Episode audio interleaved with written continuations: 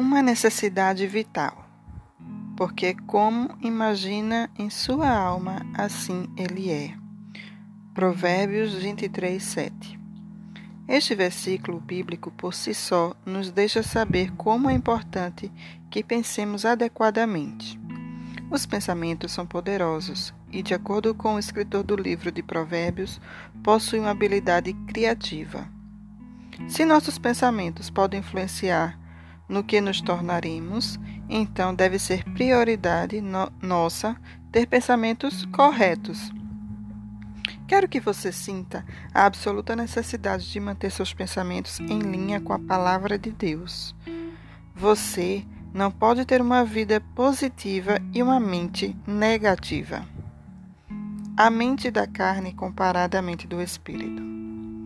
Porque os que se inclinam para a carne cogitam das coisas da carne, mas os que se inclinam para o espírito cogitam das coisas do espírito. Romanos 8, 5. Na versão King James, o oitavo capítulo de Romanos, nos ensina que, se colocarmos nossa mente nas coisas da carne, caminharemos na carne. Mas se colocarmos nossa mente nas coisas do Espírito, caminharemos no Espírito. Deixe-me colocar de outra forma. Se temos pensamentos carnais, errados, negativos, não podemos caminhar no Espírito.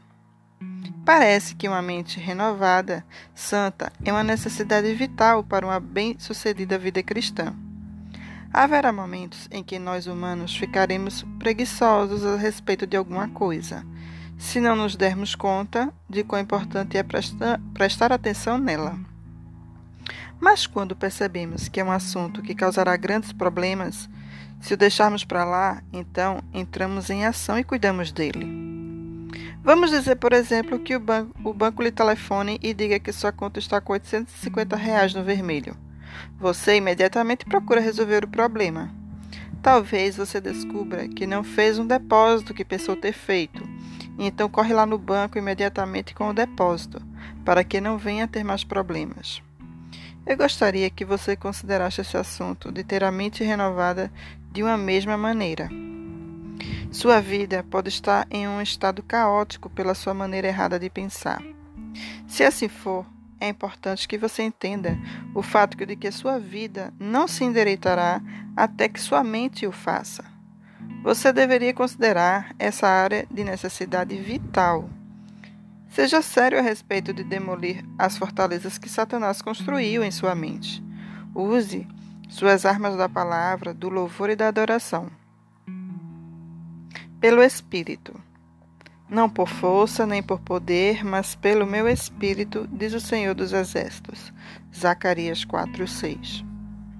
Uma das melhores ajudas para ser livre é pedir a Deus ajuda e pedir frequentemente. Uma das suas armas é a oração. Pedir. Você não pode vencer seu problema sozinho. Você precisa ser determinado, mas determinado pelo Espírito Santo não na força de sua carne. O Espírito Santo é o seu ajudador, porque a ajuda dele. Busque a ajuda dele. Descanse nele. Você não pode realizar isso sozinho. Uma necessidade vital. Para o cristão, pensar corretamente é uma necessidade vital. Uma necessidade vital é alguma coisa tão importante que simplesmente não podemos viver sem ela como a batida do coração é vital, ou a pressão sanguínea é vital. Essas são coisas sem as quais não há vida.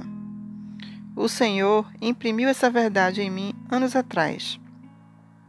Com respeito à comunhão pessoal com Ele, em oração e com a palavra, eu estava tendo muita dificuldade de me disciplinar para fazer essas coisas, até que Ele me mostrou que elas eram uma necessidade vital.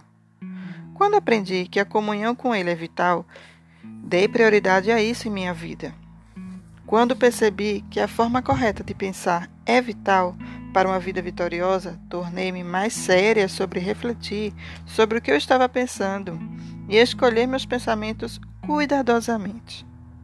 Como você pensa, assim você é. ou fazer a árvore boa e o seu fruto bom, ou a árvore má e o seu fruto mau, porque pelo fruto se conhece a árvore. Mateus 12, 33. A Bíblia diz que uma árvore é conhecida pelos seus frutos. Isso é verdade em nossa vida. Os pensamentos produzem frutos. Tenha pensamentos bons, e o fruto em sua vida será bom. Tenha maus pensamentos, e o fruto de sua vida será mau. Na verdade, você pode olhar a atitude de uma pessoa e saber o tipo de pensamento que prevalece na vida dela. Uma pessoa do, doce, bondosa, não tem pensamentos mesquinhos e vingativos. Da mesma maneira, uma pessoa verdadeiramente má não tem pensamentos bons, amorosos. Lembre-se de Provérbios 23, 7 e permita que ele tenha um impacto em sua vida. Porque, como você pensa em seu coração, assim você é.